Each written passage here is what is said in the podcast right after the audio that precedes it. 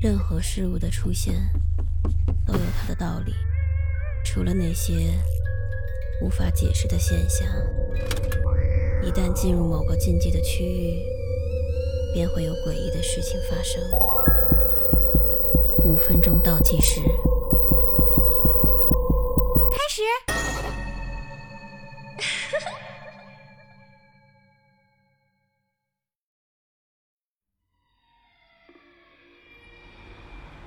今天是我大学毕业论文答辩的日子。虽然我是个学渣，好在准备充分，所以一切还算顺利。出了学校，过马路的时候，我因为玩手机挡住了一个汽车的去路，害得他一个急刹车，停在了我的面前。我和司机争执了几句，他居然动了手。一个不留神，竟然把我打倒在地。当我躺在地上，马上就要失去意识的时候，人生却从此走向了不同的轨道。我遇见了一个漂亮的女孩，她人美心善，对我百般照顾。后来我追了她很久，终于赢得了她的芳心，抱得美人归。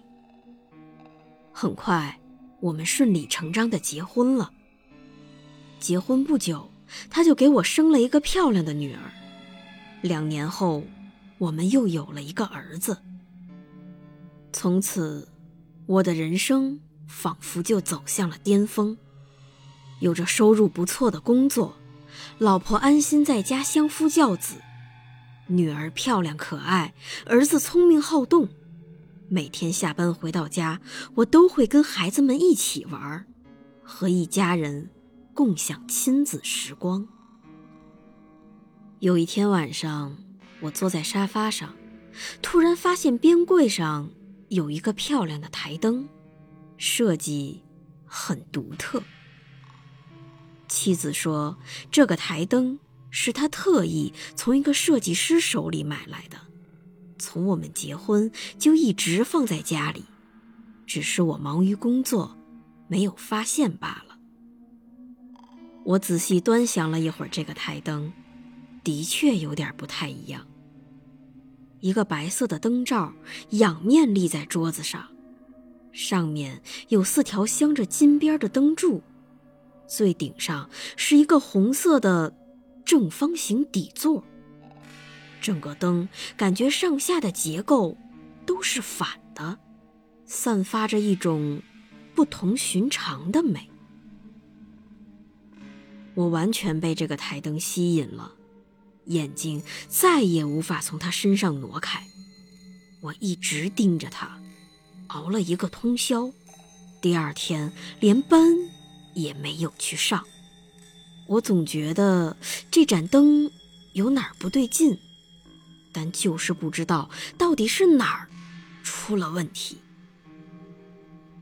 从那天开始，连着几天，我滴水未进，只在上厕所的时候才离开沙发。后来，我连厕所也不去了，盯着那盏灯，三天三夜。老婆多次尝试与我说话，都没有任何回复。无奈之下，他只能把医生请到家里来。这时，我的认知系统好像已经崩溃了，对外界的刺激毫无反应，也无法与人交流。老婆吓坏了，打算带着孩子先回娘家，让我在家安心的接受医生的治疗，直到。他迈出家门的那一刻，我突然间顿悟了：这盏灯不是真的。不仅是灯，就连沙发、房子，甚至我的老婆、我的孩子，过去十年我所有的生活都不是真的。就在这时，那盏台灯。开始摇晃起来，变得越来越大，占据了我整个视野。我的眼前只能看到一片红色。慢慢的，我开始听到了一些声音，奇奇怪怪的尖叫，各种各样的声响，并且一阵剧烈的疼痛席卷全身。我睁开了眼睛，发现自己瘫倒在人行道上，身边围着一堆不认识的人，对着我指指点点。随后，救护车把我送进了医院。